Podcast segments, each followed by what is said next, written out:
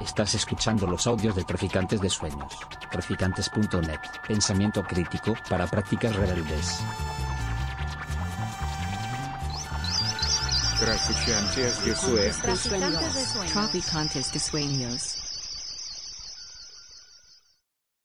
Hola, Hola, buenas, buenas tardes. Eh, nos encantó la toma, que, que hayan tomado las niñas la palabra, qué, qué emoción. Eh, bueno, pues primero, buenas tardes, gracias por acompañarnos esta, aquí a esta conversación, que además nos parece importante primero agradecer el espacio y a la maliciosa, ecologistas en acción, traficantes de sueños y por supuesto a todos ustedes que han venido esta tarde a conversar con nosotras, con nosotros, con nosotros. Eh, bueno, en, en, principio vamos a hacer una, una, conversación en torno a esta cuestión de que, que es cada vez más alarmante sobre el, feminismos transexcluyentes y la polarización como del movimiento, pero dentro del marco también de un, la, la, presentación de este libro que se llama La invención de los sexos de Luz Sixia, que está aquí, y que además es un libro que, bueno, no está todavía editado en España, está ahí como en prelanzamiento, se editará en su momento, pero ahora todavía no está editado y que queríamos, eh, que nos parecía que era una muy buena idea. Eh, y muy buen pretexto para conversar en torno a estas cuestiones de los feminismos antitrans y con argumentos biologicistas para hacer un poquito más compleja esta conversación. Eh, bueno, Luz Sicha es eh, biotecnóloga por la Universidad de Quilmes en, en, en Argentina y bueno, Dau, García Bauder, que no, no necesita presentación, todos le conocen seguro, pero bueno, eh, doctora en psicología, supongo, porque todavía, ¿no? Sí, todavía, en psicología. Todavía, no, es, todavía no eres postdoctor, que ahora ya hay mucha gente que, tiene el, que es postdoctor en psicología, y bueno, yo soy Sayak Valencia y soy doctora en filosofía por la Complutense de Madrid. Eh, bueno, pues en, en este breve, breve y accidentado y divertido y, e interespecie inicio. Eh, no, qué calor hace, ¿eh? de repente tengo calor. ¿Son los nervios, es mi exhibicionismo o esto junto? Eh, me gustaría, hace calor también. Queríamos calor, ¿verdad? Yo estaba quejándome, dije, ¿dónde está mi verano madrileño? Eh, entonces, queríamos dar un poco como, estoy un poco preocupada por el tiempo, pero creo que podemos así como pasar un poco la palabra. Yo le voy a dar la palabra quizá a Dau para que haga algunos comentarios, para poner un contexto o algunos comentarios y después continuamos y, le pasamos la palabra a Lu para empezar este conversatorio que también nos interesa eh, pues conversar y dialogar con, vosotras, con vosotros, con vosotres, que me imagino que también les preocupa eh, la polarización y, y estas... Eh, esta desinformación y esta tergiversación de un montón de, gramáticas críticas de los feminismos que, ahora se entienden en su reverso. Pero bueno, Dao, si nos dices algunas cosas, estaría súper lindo. Gracias. Bueno, yo creo que la idea era hacer un conversatorio, o sea que nos vamos a ir pasando la, la palabra y la idea es que luego también pues haya intervenciones o, o, o bueno, o, o, a lo mejor sobre la marcha incluso si, si alguien quiere. Eh, yo la verdad es que, bueno, agradecer la, la invitación porque por, por, por, la importancia de, del libro en, en estos momentos y, y, bueno, y luego la verdad, lo, lo, lo hablábamos antes, eh, yo al leer el libro es, me he sentido, he sentido muy identificado mi propio trabajo, pero de forma paralela, porque eh, digamos que lo que hace Luke es poner en conversación eh, bueno, ya, ya, voy a adelantar. Sí, libro, vale.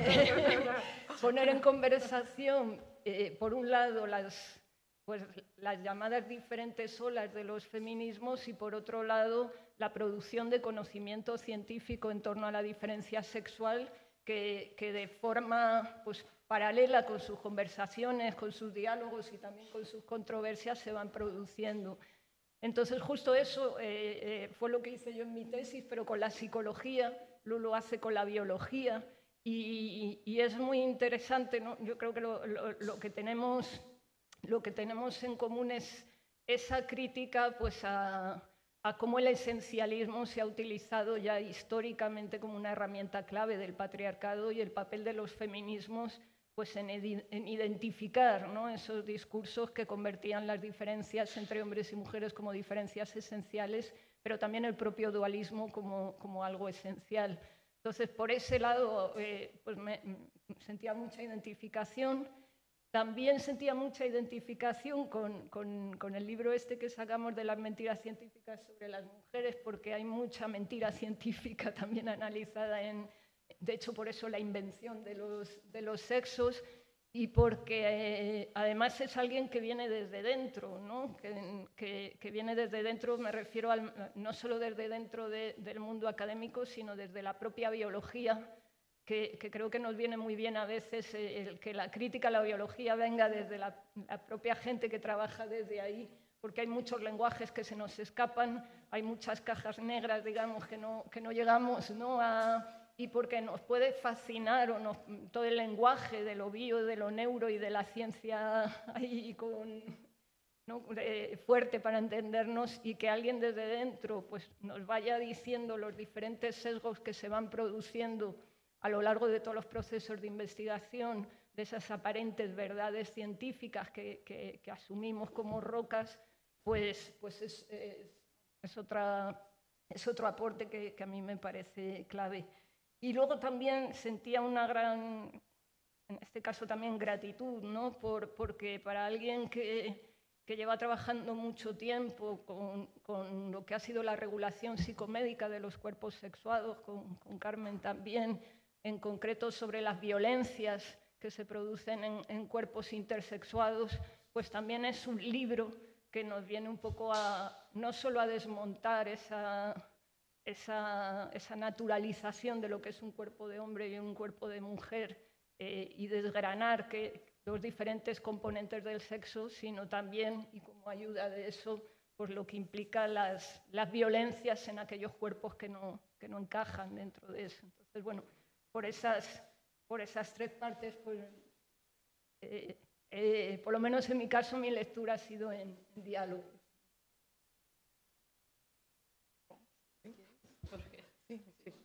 Bueno, muchas gracias, eh, muchas gracias a todos por venir. Eh, un millón de gracias a Dau y a Sayak por, por estar conmigo acá compartiendo el espacio, aceptar la invitación, dedicar tiempo a leer el libro y a, a sus lecturas y aportes. Muchas gracias, Dau, por, por toda tu lectura. Eh, me emociona mucho, además estoy conociendo a Dau hoy, así que estoy doblemente emocionada.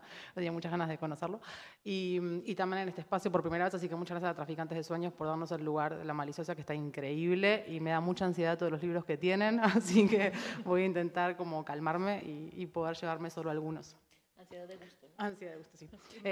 bueno, y para estar un poco en diálogo con, con, lo, que, con lo que planteó Dau, Em, como decías allá, vengo de biotecnología y empecé a trabajar en neurociencias y ahí tuve el doctorado, lo empecé en neurociencias y como tuve muchas diferencias con la metodología científica supuestamente objetiva, neutral universal, viré para la epistemología feminista, así que terminé mi doctorado en estudios de género en la Facultad de Filosofía de la Universidad de Buenos Aires. Entonces, sí, mi formación es interdisciplinar y desde esta interdisciplina es como que navego en este discurso que, planteaba Dau, que es eh, entre la ciencia moderna y lo que llamamos olas de, feminismo, que también subrayo en el libro que esta idea de olas ha sido muy criticada porque son metáforas muy eurocéntricas de alguna manera, porque no remiten a la historia de los feminismos en América Latina, pero sin embargo, como sí diálogo con discurso científico y en general los feminismos que predominaron para este diálogo fueron anglosajones en general. entonces sí me sirve esta metáfora, para, mostrar justo que en cada ola hay una, exageración o una sobredimensión de lo que es un discurso científico que argumenta por qué ciertas corporalidades no están hechas para el espacio público. Y quería retomar entonces lo que, lo que traía Dau en relación al diálogo entre la biología y la psicología, justo también lo comentábamos antes. Para mí la tesis de Dau fue, y, el trabajo de Dau en general, es muy referente para, para, la escritura del libro, sobre todo porque también como, como comentábamos antes con Dau, la psicología y la biología hoy se sintetizan en, en una lectura neurocientífica de nuestros estados psicológicos, ¿no? desde la psicología cognitiva, y desde la neuroendocrinología del comportamiento, que es la ciencia que estudia cómo las hormonas dialogan o causan, mejor dicho, nuestro comportamiento, hay una síntesis de lo que es el sujeto psíquico y que esa síntesis está en el cerebro. Entonces creo que ahí tenemos muchos puntos en común porque Dow trabaja sobre todo con los test psicológicos y con esta idea de la psicología como explicativa del comportamiento en un sentido esencial de lo que son las categorías hombre y mujer. Y al mismo tiempo lo que estaba pasando era una justificación hormonal de estos comportamientos que se analizan a través de test psicológicos. Entonces, hay un hilo conductor y un diálogo que potencian discursos esencialistas y biologicistas acerca de nuestro ser y estar en el mundo. Y en un segundo punto, lo que por ahí quería, quería resaltar, sobre todo para mencionar algo acerca de los feminismos esencialistas, es primero la distinción entre esencialismo y biologicismo, o por lo menos una distinción que, que, que sí yo preciso y tomo diferente para no confundir esos términos que a veces parecen intercambiables pero no lo son. Esencialismo en filosofía de la biología por lo menos remite a, caracterizar que hay necesidades y suficiencias, ¿no? propiedades que son necesarias y suficientes para pertenecer a cierta categoría. Cuando pensamos en nuestro caso en la idea, por ejemplo, de varón o mujer y decimos que hay feminismos esencialistas, es porque hay feminismos que piensan que tener vulva es necesario y suficiente para ser mujer. Eso es el esencialismo, criticado desde muchas aristas. Y el biologicismo remitiría a pensar o asumir que hay una biología que causa cierto comportamiento. Fíjense que son dos cosas completamente diferentes y que no necesariamente van a ser incompatibles, pero tampoco necesariamente son interdependientes. Es decir, podemos estar contra los esencialismos, pero tener posturas biologicistas. ¿Qué quiere decir esto? Yo puedo decir que no hay ninguna condición de necesidad y suficiencia para ser mujer, pero sin embargo puedo tener una comprensión de la salud mental biologicista, asumiendo que hay cierta configuración cerebral biológica que causa, por ejemplo, mi estado depresivo. Entonces, esta distinción me parece importante para discutir acerca de lo que son los feminismos esencialistas y por qué es necesario entender la complejidad de su, no la complejidad de sus discursos, porque son bastante básicos en realidad, pero la complejidad del trasfondo de esos discursos y que es respaldar justamente un argumento científico desde la ciencia moderna, que es el de la necesidad y la suficiencia, y que esa necesidad y suficiencia en este discurso científico va a implicar esencialismo y biologicismo al mismo tiempo. Entonces, cuando los feminismos esencialistas asumen que ser mujer es un hecho biológico, indefectiblemente, como se respaldan en el discurso científico, están también legitimando una lectura biologicista de nuestros estados mentales. Y eso después, como lo podemos profundizar. Bueno, lo profundizo ahora. si. ¿Por qué? Porque cuando hablamos de la idea de ser mujer es una condición que es completamente describible a partir de una genitalidad externa, no asumimos que esa genitalidad externa en sí encarna el hecho de ser mujer. Lo que sucede es que, y es un poco lo que, intento atravesar en el libro, lo que sucede es que desde la modernidad hasta la actualidad hay un discurso científico que al mismo tiempo que articula la idea de dimorfismo sexual, es decir, que hay dos formas biológicas según las posibilidades reproductivas, al mismo tiempo reduce la mente a los cerebros. Porque si hay dos formas biológicas según las posibilidades reproductivas, hay dos cerebros. ¿Y qué nos dicen esos dos cerebros? Las capacidades cognitivas y conductuales. Entonces, fíjense que esta relación es intrínseca y está jerarquizada. En la actualidad, entonces, el paradigma de la diferencia sexual lo encontramos condensado en el discurso neurocientífico en clave molecular, ¿no? con toda la técnica y la tecnología asociada. Y en este sentido, entonces, cuando decimos que ser mujer es una posibilidad reproductiva, lo que estamos diciendo es que ser mujer es una posibilidad reproductiva que en realidad está prediciendo un tipo de cerebro. Entonces, cuando decimos que la vulva hace mujer a alguien, estamos usando la vulva como una aproximación a su tipo de cerebro. Porque para las neurociencias, de hecho es el espíritu positivista, la identidad de género está en el cerebro. Y al mismo tiempo, ese cerebro no solamente va a hablar de una identidad, sino, como les dije antes, de capacidades cognitivas.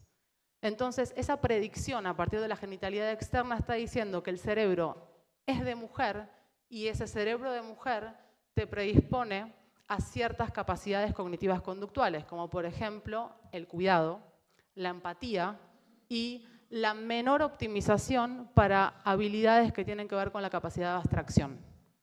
Entonces, cuando hay feminismos esencialistas que están diciendo que se nace mujer, está diciendo que hay una forma de nacer que te vuelve inferior cognitivamente. Y esa es la, contradicción en estos feminismos que respaldan lecturas esencialistas y biologicistas.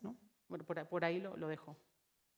Bueno, y, yo, yo querría decir que, bueno, no sé si deberías dejarlo ahí o, seguir un poco más, porque justamente esta complejidad es algo que no se habla en, en estos discursos. Se vuelven armas arrojadizas de desinformación y parece que hay una ontología eh, incuestionable en, la genitalidad, ¿no? Entonces, de repente es como tiene vulva, como dices tú, o tiene pene, entonces es esto y no puede ser nada más.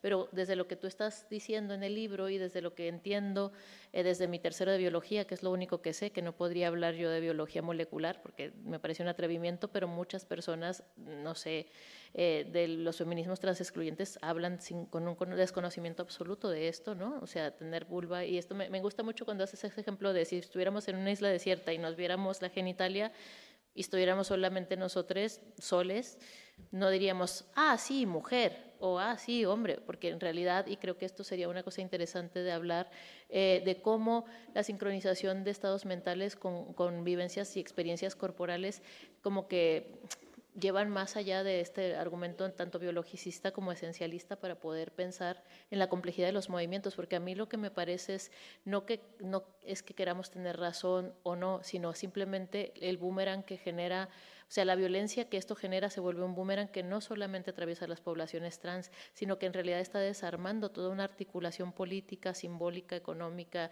y, eh, social que va a desarticular otros derechos, ¿no? O sea, un poco lo que decía Bertolt Brecht en su momento sobre cuando veas que vienen por tu vecino, prepárate porque también van a ver contigo, aunque parezca que es un...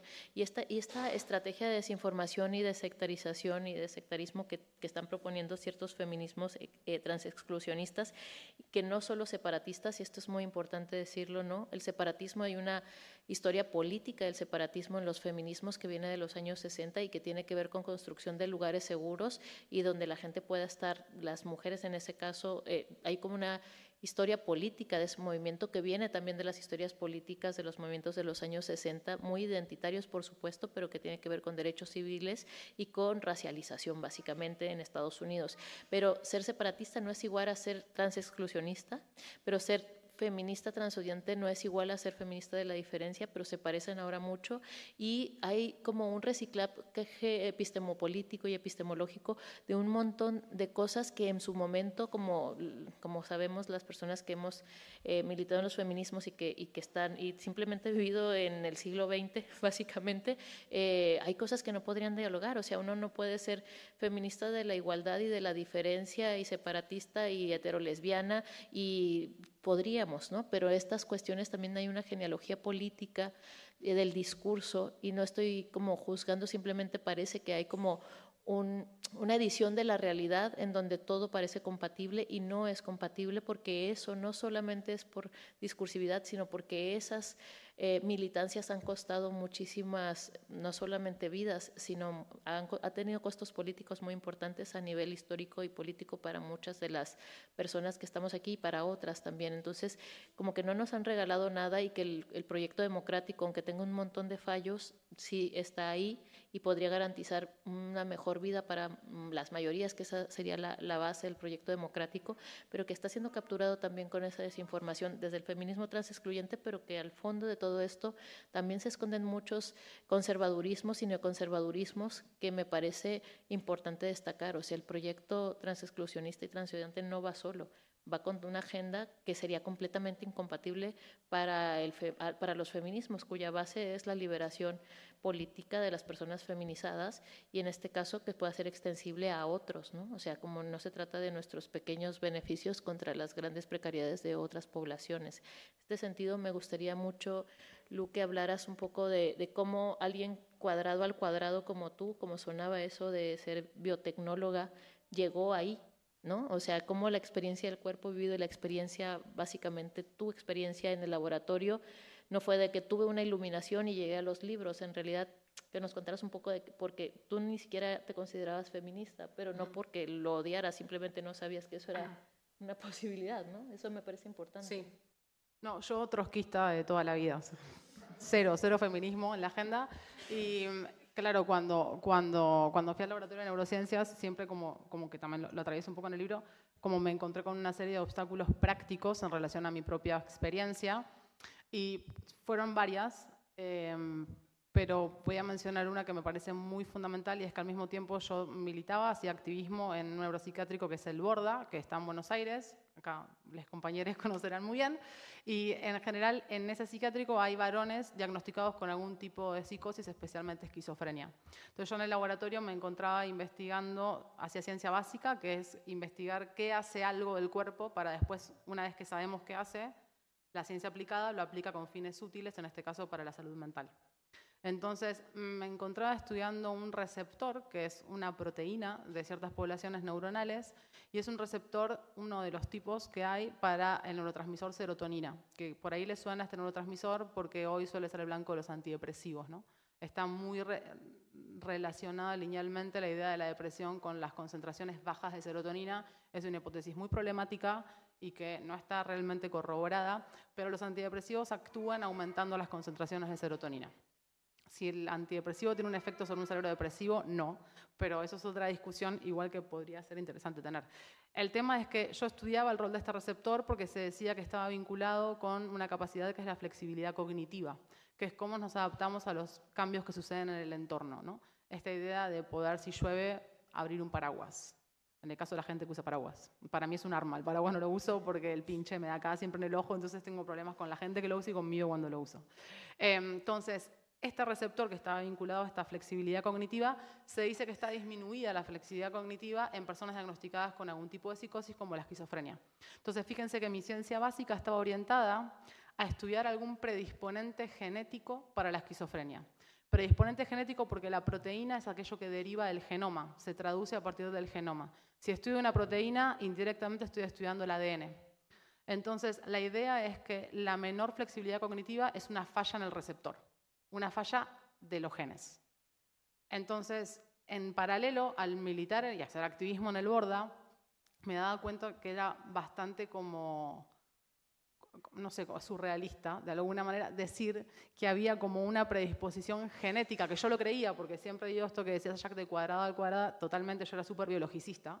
Yo pensaba que la biología causaba mis estados mentales, entonces pensaba que si estudiaba el cerebro entendía todo dominábamos el mundo, que es básicamente lo que hace la neurociencia mainstream, pensar eso, y nosotros también porque muchas veces lo creemos. Entonces, cuando estoy estudiando eso me doy cuenta que esta idea de predisposición genética implicaba que la ciencia aplicada después con esa información a un nuevo psicofármaco, porque supuestamente eso apalea algo que se supone que es la causa de la esquizofrenia. Y por supuesto, militando en el Borda me di cuenta que había condiciones socioeconómicas terribles y que las personas que estaban ahí eran personas en situación de calle muchas veces, diagnosticadas después de 20 años en personas internadas crónicas, con, con, ningún tipo de tejido social, en condiciones de, de, pobreza extrema dentro del hospital. Entonces eso llamó mi atención y, y dije como, claro, si esto es el problema, por lo menos en Buenos Aires, dije, si hay una causa genética, la verdad no me importa, porque evidentemente para, para hacer algo reparativo, el emergente no está en la ciencia básica que está pensando en un psicofármico. ¿no?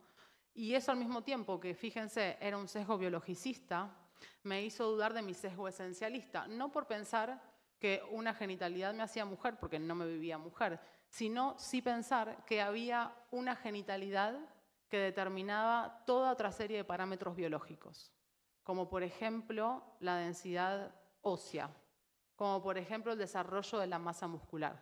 Fíjense que el esencialismo no está solo vinculado con, una, parámetros biológicos vinculados con la reproducción en relación con la identidad de género y la orientación sexual, por ejemplo.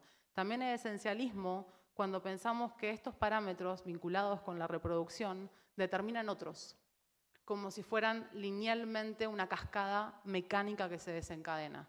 Los sesgos en la investigación también me hicieron dudar de ese presupuesto.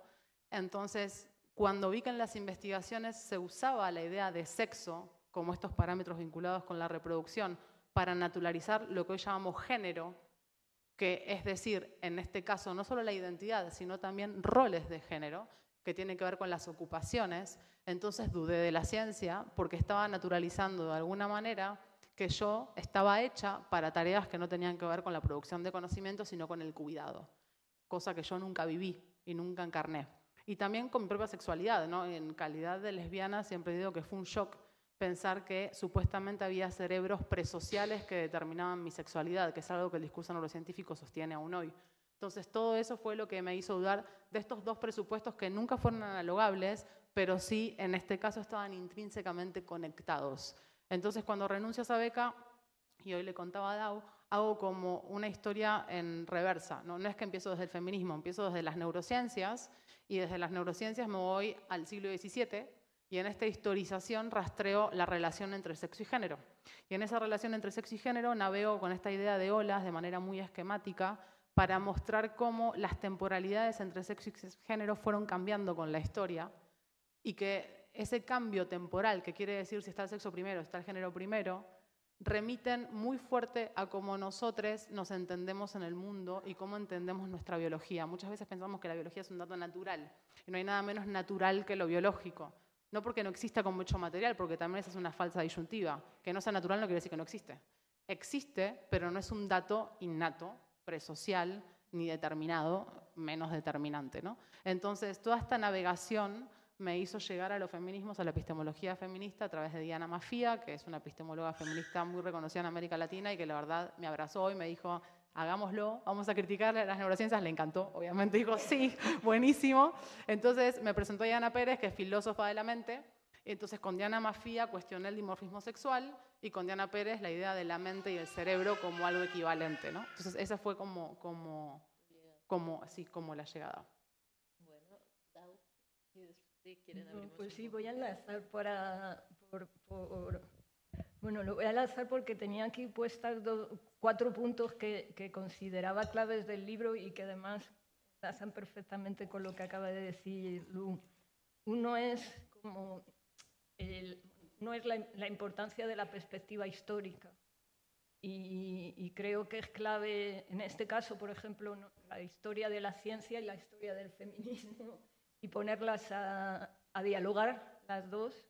Eh, eh, con esa idea, yo decía, es que es un libro, lo tenía puesto aquí, un recorrido por el eterno retorno de la diferencia sexual, porque es que es, bueno, el, cómo cada época va buscando ¿no? sus nuevas formas para, para, volver a lo mismo, que es que hombres y mujeres son diferentes ¿no? Eh, por diferentes vías. ¿no? Pues bueno, primero, como, como viene en el libro muy bien explicado, eran los calores, ¿no? y después las las hormonas, luego el cerebro y seguiremos buscando para, para volver otra vez. Pues, y, y, nos viene muy bien la perspectiva histórica, nos viene muy bien el, tanto, también la propia historia del feminismo para recordar hasta qué punto ha sido una historia de desmontar la esencialización, para, para no caer en volver otra vez ahora con estos debates de ojo, ojo con los nuevos esencialismos que se nos vienen, porque la historia del feminismo es una historia de luchas frente al esencialismo y la biología es destino. Entonces creo que nos viene muy bien eh, la historia, la historia de la ciencia para desmontar la ciencia y la historia del feminismo para, pues para, no caer en, esos, nuevos o no tan nuevos esencialismos. Se me venía también la importancia de la comunicación y el, y el diálogo interdisciplinar. Eh, pues eh, creo que es el mejor ejemplo aquí en persona, ¿no? Lo, lo, importante que es, por ejemplo, el mezclar diálogos no solo desde estudios feministas, sino desde la biología, por ejemplo, y la filosofía de la ciencia.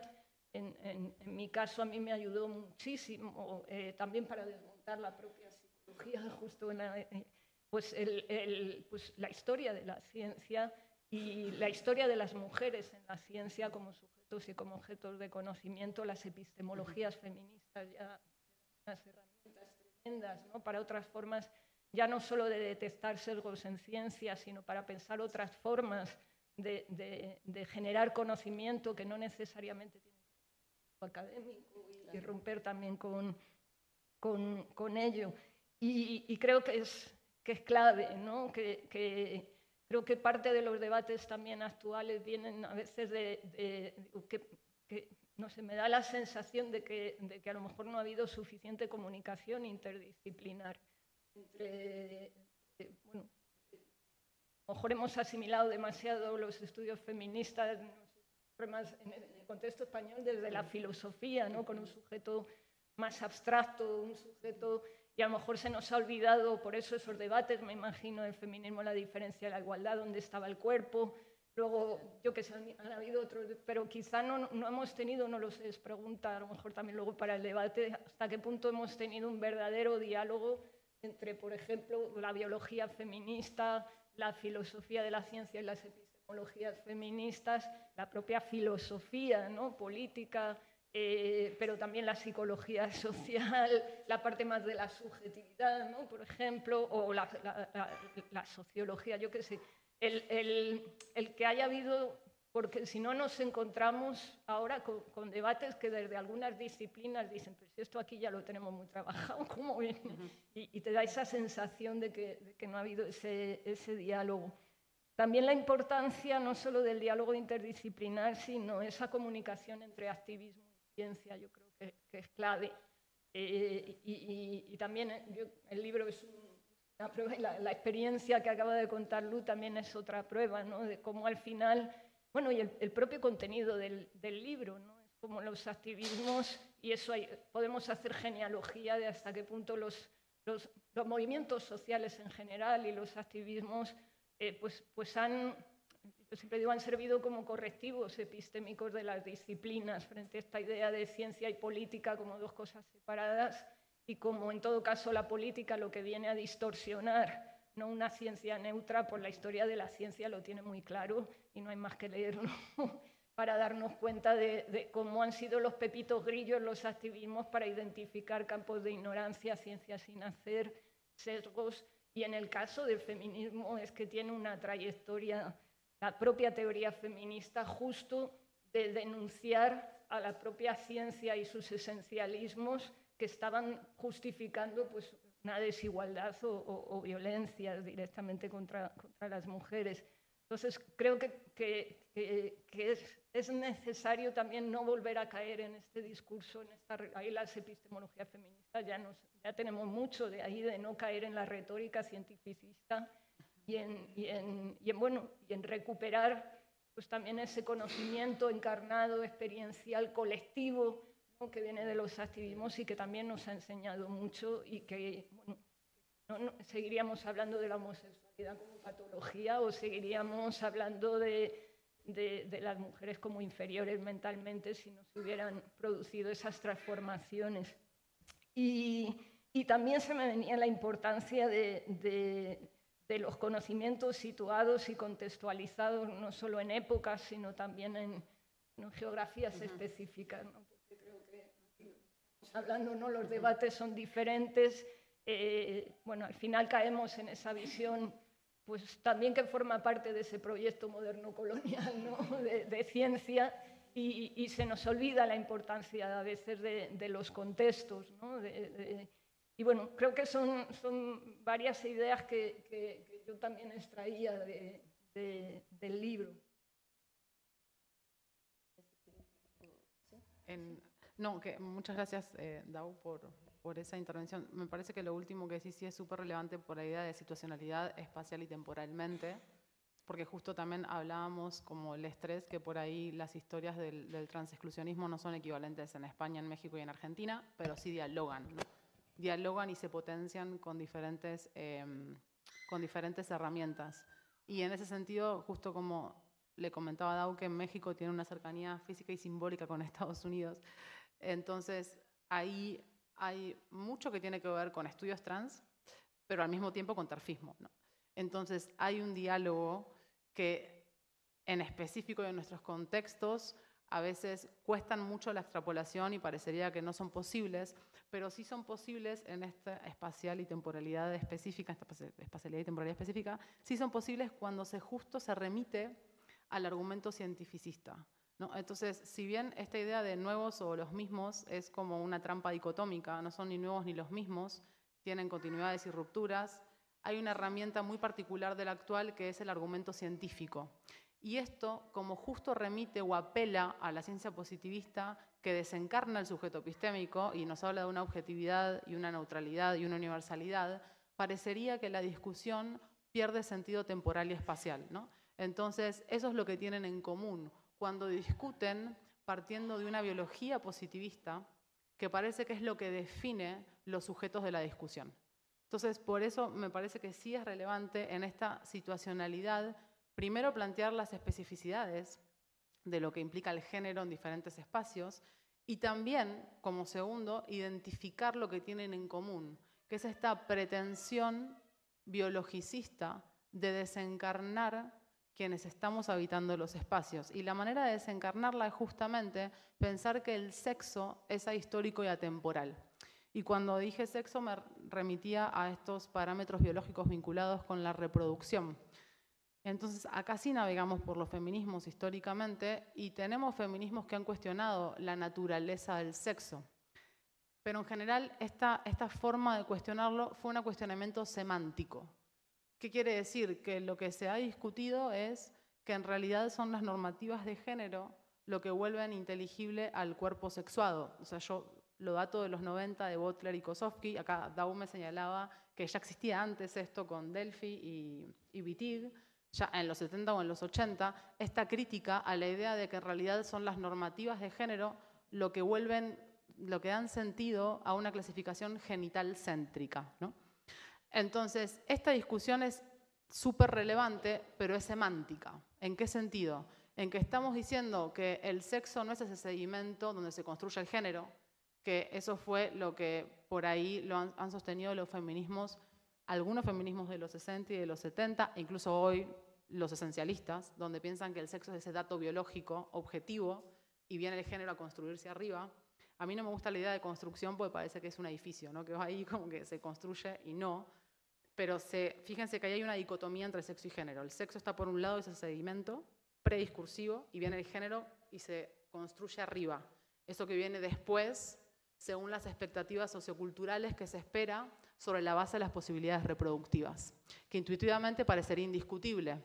Cuando hablamos de autores, autoras, autorix que han dicho, esperen un poco, por ahí no es prediscursivo, por ahí son las normativas de género las que crean el efecto del sexo como aquello prediscursivo, ¿no? como aquello que está antes. Y en realidad son las normativas de género lo que dan sentido a que pensemos que la clasificación por sexo es necesaria y natural.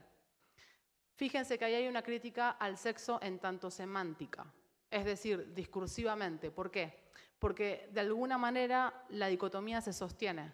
Lo que se está diciendo es que la temporalidad ahora cambia, es el género primero y el sexo después, pero lo que no se está haciendo es discutir la materialidad del sexo. ¿Qué pasa con esta relación entre sexo y género? Porque ahí parece que el género viene antes, entonces el sexo viene después y parece que son disociables. Entonces, acá es donde por ahí contribuyen un poco los nuevos materialismos feministas, que, son los que, con, con los que trabajo, y es que los nuevos materialismos van a decir no es ni el género primero ni el sexo primero, sino que hay una simultaneidad, hay una coemergencia, no hay sexo sin género. ¿Cuáles son las implicancias de esto? es volver a la biología, recuperar la biología, para ver cómo en realidad nuestras prácticas de género se expresan biológicamente. Esto quiere decir que vamos a intentar de alguna manera trascender la dicotomía naturaleza-cultura embebida en las categorías de sexo y género, el sexo como lo natural y el género como lo social. Y este, fíjense que es una idea que viene de la epistemóloga feminista Donna Haraway, sobre todo, y que heredan las nuevas materialistas. Y lo que ahora vamos a decir es, ok, no es solamente semántica la normativa de género que vuelve inteligible la idea de sexo, también es material. ¿Por qué? Porque la biología cambia con nuestras prácticas sociales. Y si nuestras prácticas sociales están inmersas en un entrenamiento binario, probablemente veamos cuerpos de manera binaria expresados biológicamente de manera binaria. Pero eso no es un dato natural. ¿Por qué? Porque no hay biología que pueda existir por fuera de nuestras prácticas culturales, que nuestras culturas occidentales y occidentalizadas van a, implicar, digamos, este sistema binario a través del cual somos inteligibles. Y en este sentido, cuando digo a través del cual somos inteligibles, estoy contemplando todas las identidades, varones, mujeres, cis y trans, trans masculinidades no binarias, transfeminidades no binarias, lesbianas no binarias, personas no binarias, porque lo que hay es un marco de referencia. Y esto también lo explicito, no es una crítica a ninguna identidad, sino que hoy es muy difícil imaginarnos por fuera de lo masculino y lo femenino. Es muy difícil que no busquemos masculinidad y feminidad en la gente. Es muy difícil que no nos ubiquemos en esta clasificación. Esto no implica que sea un dato natural. Lo que implica cuando lo historizamos es que es contingente y que tiene que ver con normativas y que a través de nuestras agencias lo que hacemos con nuevas formas de existencia y posibilidades de existencia que no se limitan a una genitalidad es poder de alguna manera en algún momento trascender este marco binario. ¿no? Pero vestida del trascender lo binario no es solamente discursivo, no es solamente psicológico como si estuviera la mente por un lado y el cuerpo por otro, sino que también es material. Trascendiendo el binario con nuestras prácticas desgenerizadas, también va a implicar otra forma de ver los cuerpos, donde no haya una genitalidad que, por supuesto, ya no predice la identidad de género y la sexualidad como sabemos, sino que tampoco predice la altura y el peso, sino que tampoco predice el desarrollo de la masa muscular magra, tampoco predice las formas de funcionamiento hepático eh, o cardíaco. Es decir, no hay una genitalidad que cause el funcionamiento de otros sistemas fisiológicos, sino que hay una normativa de género que implica también el cerebro, que lo que hace es, de alguna manera, esa normativa, simultáneamente expresarse biológicamente. ¿no? Entonces, si trascendemos el sistema binario, lo que estamos hablando no es solamente una trascendencia psicológica, sino que es al mismo tiempo biológica. Porque si criticamos el dualismo cartesiano de la mente por un lado y el cuerpo por otro, entendemos que si cambia la psique, también cambia el cuerpo. ¿Por qué? Porque hay una sincronización, porque hay una práctica psicológica, biológica hoy generizada. Y por supuesto que esto no implica, para salir del dualismo, recaer en un reduccionismo donde el cerebro o cualquier biología lo explique todo, sino que es una materia que es necesaria para que exista la mente, pero que no se reduce a ella. Y de esta manera también volvemos plástico todo nuestro sistema fisiológico, nuestros órganos, toda nuestra biología en general. La plasticidad implica cómo cambiamos con la experiencia. Entonces, en esta plasticidad profunda cuando la problematizamos, entendemos que no hay ningún cuerpo que sea un dato natural en el sentido más material posible que lo podamos imaginar. Y esto lo podemos extender a las habilidades atléticas, por ejemplo, para pensar el ámbito deportivo. Que haya hoy una distribución binaria en las habilidades atléticas no significa que esa distribución sea un hecho causado por el sexo. Simplemente estamos viendo que hay una distribución binaria como parte de prácticas generizadas que son binarias y que en esas prácticas generizadas está inscrito qué cuerpos van a poder tener ciertas habilidades y qué cuerpos no. Pues yo voy a pasar ya la palabra a, quien nos acompaña porque a lo mejor hay preguntas, dudas, eh, comentarios, aportaciones. Se nos fue rápido el tiempo porque además es, es, una máquina como pueden escuchar y todo lo que dice Dao también es que es como para hacernos una, una sesión mucho más larga, pero vamos a pasar la palabra. Tengo aquí un micrófono si alguien quiere preguntar. Está, está, está prendido. Sí, y o participar o algo, eh, sí. Y se quedó como en el continuará porque justamente se estaba metiendo en la cuestión de las hormonas, que ya todo el mundo son las hormonas como armas arrojadizas y aquí hay una discusión interesante que, bueno,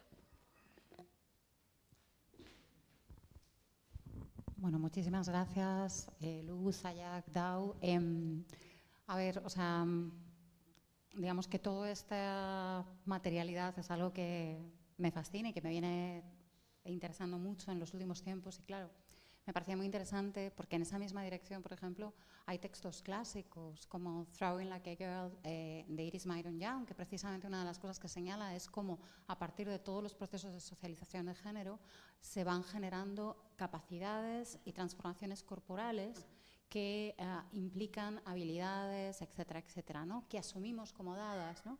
Incluso clásicos de la sociología, nada sospechosos de otras cosas, como um, Irving Goffman, ¿no? en The Arrangement Between the Sexes, una de las cosas que plantea es, dice, bueno, si colocamos a todos los hombres y todas las mujeres, ¿no? esta supuesta ah, dualidad corporal, donde hay mujeres que son más altas, perdón, los hombres son más altos que las mujeres, y esto además se ve en todas las parejas, etcétera, etcétera, lo que se ve es que no es exactamente así, pero los ajustes digamos que ya establecen como una deseabilidad para que en el emparejamiento heterosexual se vaya reproduciendo esa verdad, ¿no? O sea, hay, hay una construcción social que garantiza, ¿no? de alguna manera, que eh, esta, esta realidad se produce. ¿no?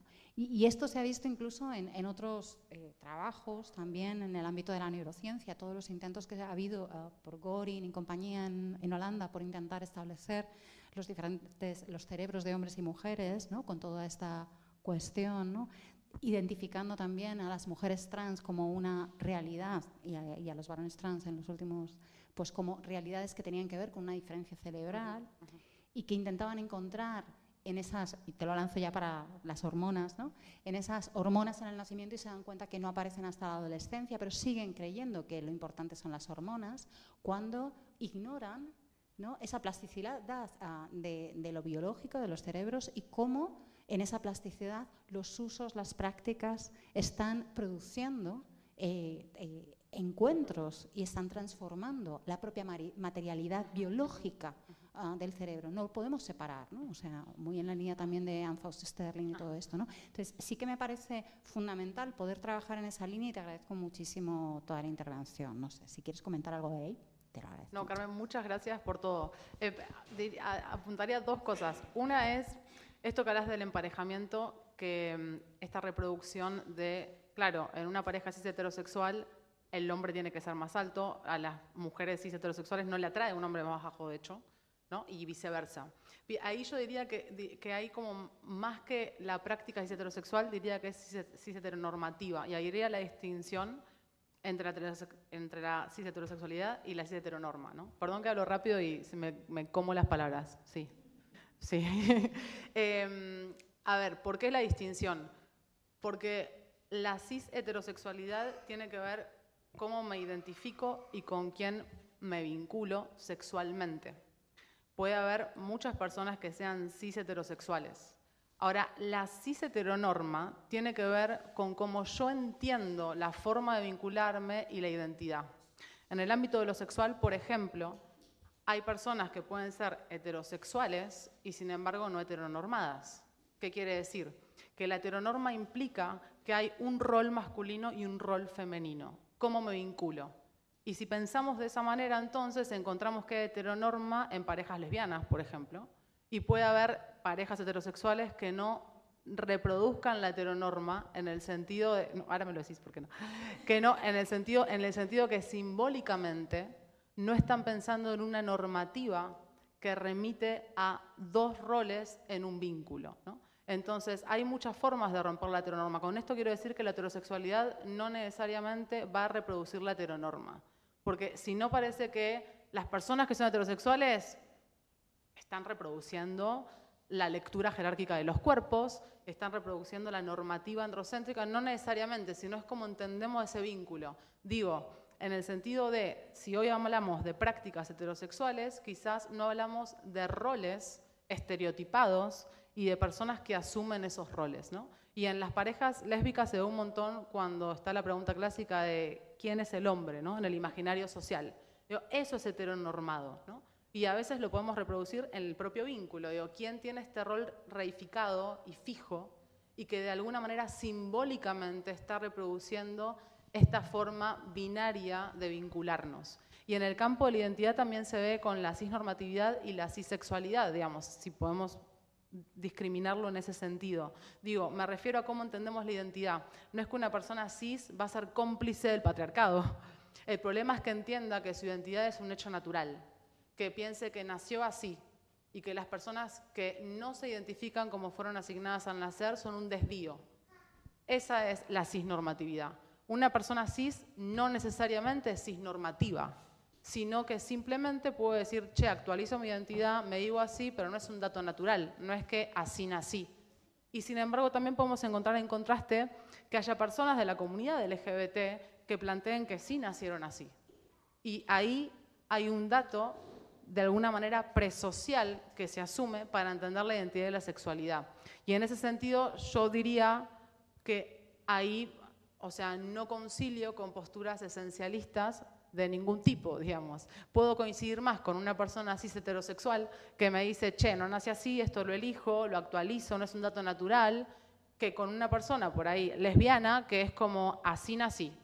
Tengo mi cerebro así desde el, estadio prenatal. Ahora bien, también ahí hay una cuestión de obstáculos y privilegios, ¿no? Y esto lo trabajan muy bien Giovanni Guerrero y Lea Muñoz, cuando dicen, claro, la banda trans tiene que negociar ser auténtica con el discurso biomédico porque si no, no son reales. Entonces, es mucho más esperable que banda trans que dialoga con este discurso biomédico, por ahí legitime su identidad de esta manera para vivirse auténtica, porque hay un enajenamiento de la primera persona de esa vivencia y que la tercera persona ocupa, que es la profesional, el profesional, el profesional de salud. Y ahí tenemos, por supuesto, de vuelta esta distinción, donde, bueno, ahí a la banda cis heterosexual, por ahí con el privilegio de vivir en una sociedad cis heteronormada, le toca la responsabilidad de cuestionarse esa idea de lo auténtico como este dato biológico presocial. ¿no? O sea, eso en, el caso de la, de la idea de, lo, de la heteronorma. ¿Por qué? Porque no es suficiente quizás esta ruptura de prácticas que llamamos heterosexuales para salirnos de la heteronorma, ¿no? como tampoco es necesaria, digo, con esta idea de, las posturas como antiesencialistas. Y lo otro que me parece súper interesante, que quiero traer del trabajo de Anne Fausto Starling, que, ella, que la idea del cerebro es muy trabajada, ¿no? esta idea del cerebro no es un dato natural, el cerebro es plástico y aprende y aprende género, y tampoco es clasificable de acuerdo a la genitalidad. Si veo un cerebro, no adivino la genitalidad de quien lo porta. Y capaz con el peso y la altura también vemos la alimentación, o sea, no solamente el emparejamiento, sino la alimentación, la forma de juego, la actividad de juego de que somos pequeños, ¿no? ¿Quién puede jugar trepándose al árbol, corriendo y desplazando su fuerza? ¿Y quiénes son constreñidos a no poder moverse y cómo eso podría afectar en lo que después termina siendo el peso y la altura en la vida adulta? Lo que me gusta de Ana Fausto Starling es que ella cuestiona, por ejemplo, la idea de la densidad ósea también, en este sentido, ¿no? Cómo la densidad ósea también puede verse afectada de esta manera.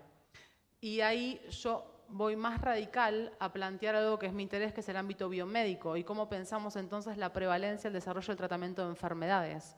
Esta idea de la prevalencia, que son las enfermedades más frecuentes en cis varones que en cis mujeres y viceversa, se explican debidas al sexo. Bueno, pero si hablamos de la materialidad del género, entonces quizás eso que pensamos que es un dato debido a parámetros vinculados con la reproducción, en realidad nos está diciendo que hay prácticas de género que en algún caso pueden tener relevancia clínica, porque se expresan biológicamente en el ámbito biomédico. ¿no? Por ejemplo, el, infarto de miocardio. E, es muy, como, es muy clásica ya la idea de los cisvarones suelen tener dolor de pecho y de brazo izquierdo. Entonces hubo un movimiento que de hecho también inició Carmen Valls Lobet, que es española, creo que sí, sí, y, ella habló mucho de la salud de las mujeres.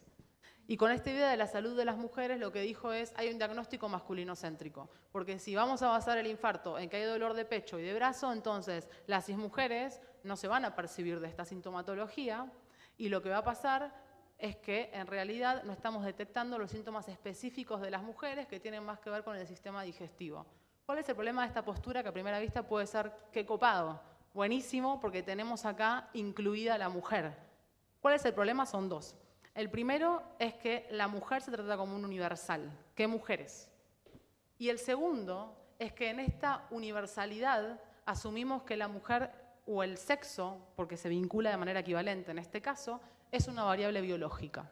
Y por supuesto que esta idea no es válida y no es adecuada y es un obstáculo en el ámbito biomédico. No hay nada como la salud de las mujeres, en primera instancia, porque no hay una mujer que sea universal, porque como decíamos antes, la situacionalidad no es solo para hablar de las genealogías de los feminismos transexcluyentes. La situacionalidad es importante para entender la materialidad del cuerpo.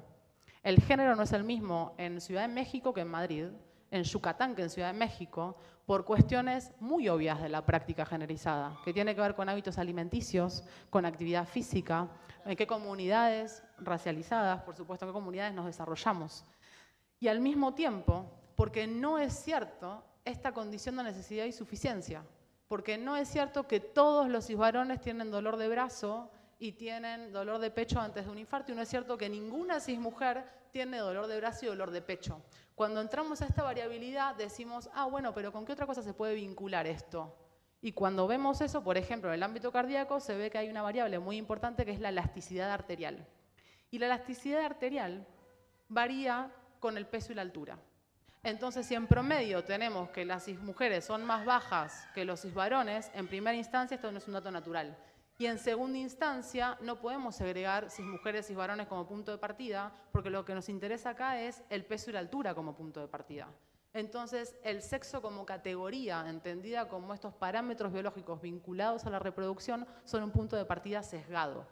Entonces, esa relevancia también es importante para discutir la materialidad en su profundidad y al mismo tiempo acá también pensando en lo que llamamos hormonas sexuales incluso, pensando que son determinadas genéticamente cuando no es así, cuando varían con las prácticas sociales, y si como punto de partida asumimos que una genitalidad externa predice concentración de testosterona, estamos sesgando el conocimiento, porque no hay una genitalidad externa que prediga una concentración de testosterona específica, y esto no solo por el tratamiento hormonal, sino por prácticas en sí mismas generalizadas como son prácticas de cuidado y prácticas de competencia. Entonces, ahí tenemos una profundización de los alcances que tienen las, normativas de género en nuestra materialidad biológica para pensar el ámbito de la salud. ¿no? Eh, no sé si hay una pregunta más rápidamente y porque no sé cómo vamos de tiempo, pero allá atrás, María, y ya. Eh, yo creo que son las, no, son las 8.10, pero digo porque no sé exactamente a qué, a qué hora cierran aquí, entonces para estar más o menos prevenidas.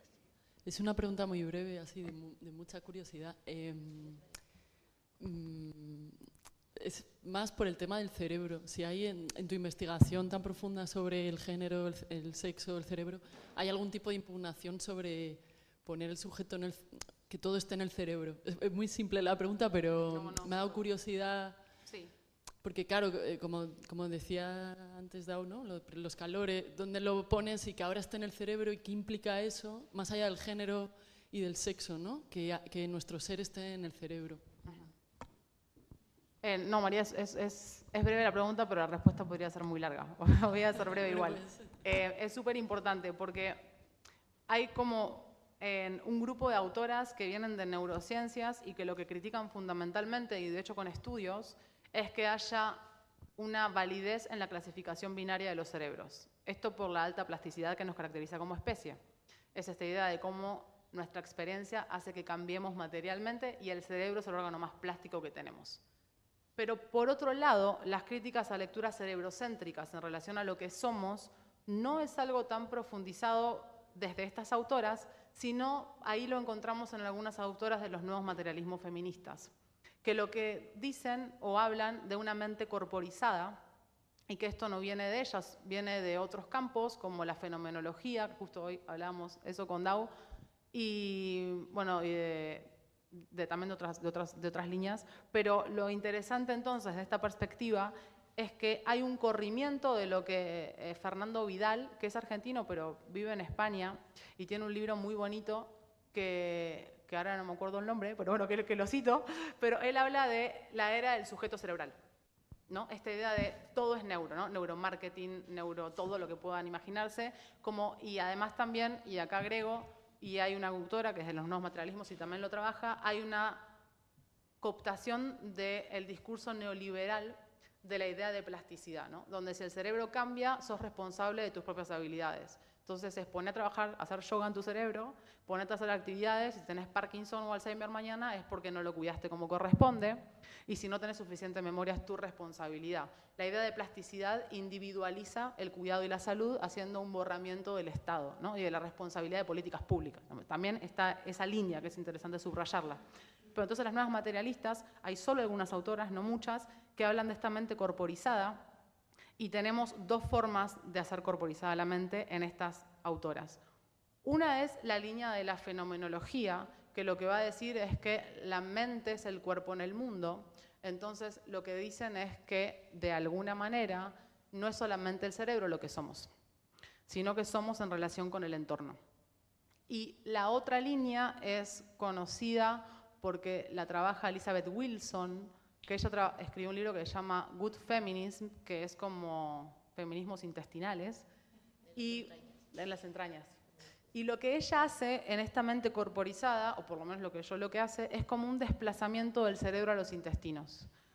¿Por qué? Porque vieron que antes hablamos de la serotonina y hablamos de un tipo de receptor que yo estudiaba, son como 14 subtipos. Lo que pasa es que en realidad lo que más tiene receptores de serotonina en nuestro cuerpo es el músculo liso que revierte los intestinos.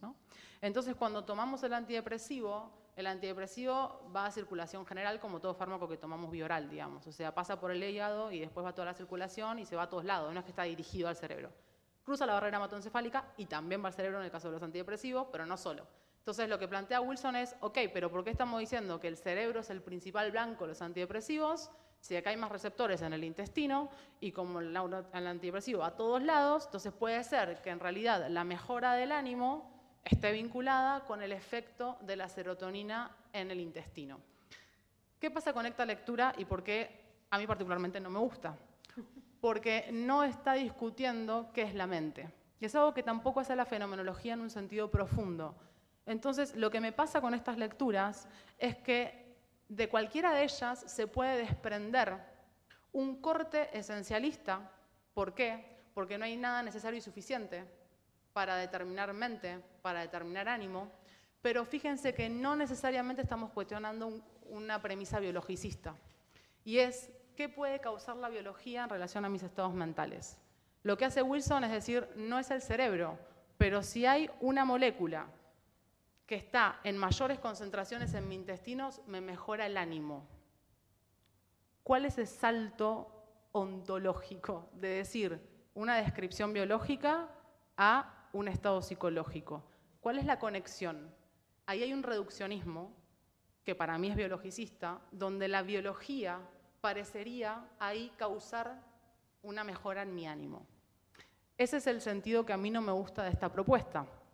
Y respecto a la fenomenológica, que dice que la mente es el cuerpo en el mundo, que yo sí la, la, también, porque suscribo a ella, tiene sus limitaciones, porque en estas teorías no se discute en ese ser en el mundo cómo hay una plasticidad biológica, hay una flexibilidad biológica que en efecto todas admiten, todas admitimos en estas líneas de investigación, que cambia mi cuerpo, pero pareciera en última instancia que hay una reconfiguración biológica que finalmente causa cierto estado psicológico.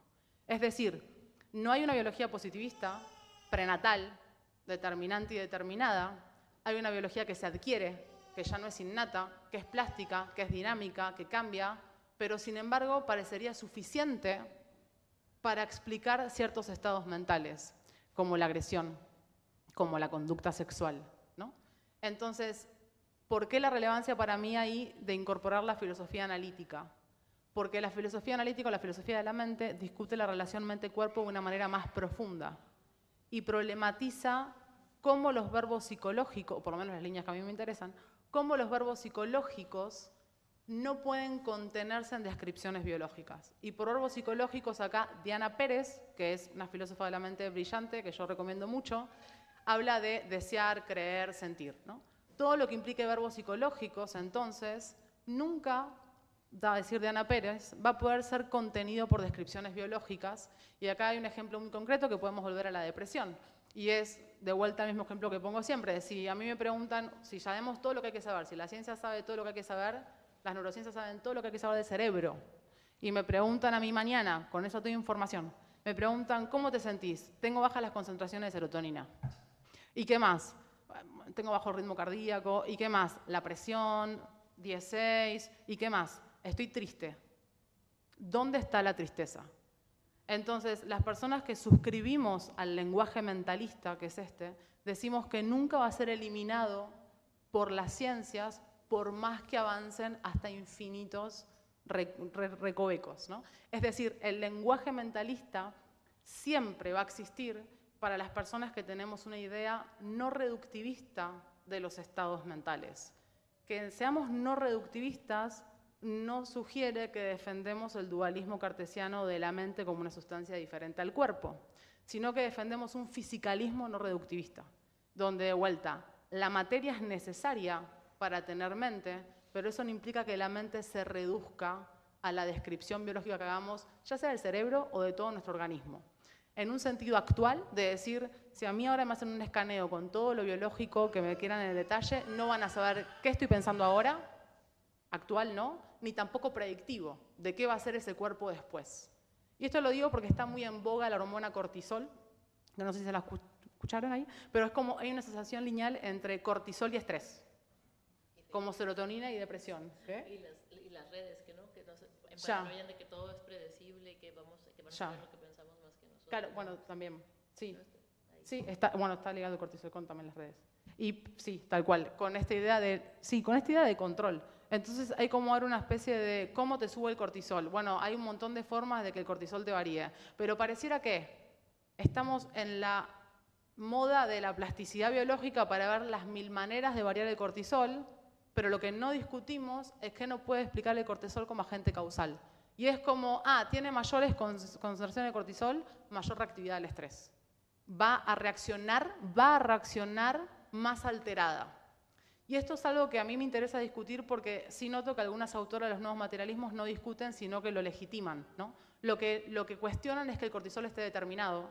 Lo que cuestionan es cómo puede variar el cortisol por ámbitos masculinizados, por ejemplo, en sociedades heteronormativas, pero no cuestionan esta conexión supuesta, dada, entre biología y estados mentales. Entonces, no, no, es una pregunta súper difícil, pero de punto de partida diría ni cerebrocentrista ni reduccionista de ningún tipo. Porque una cosa es el cerebrocentrismo y otra cosa es el reduccionismo biológico.